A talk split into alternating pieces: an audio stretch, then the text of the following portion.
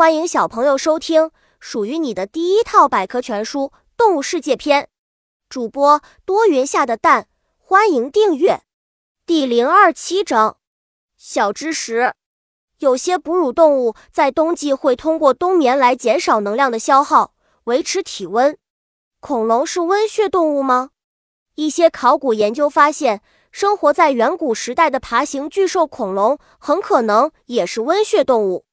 根据埋藏在地下的恐龙化石，科学家们推断恐龙有着较高的新陈代谢速度，而这意味着它们曾经可能是温血动物。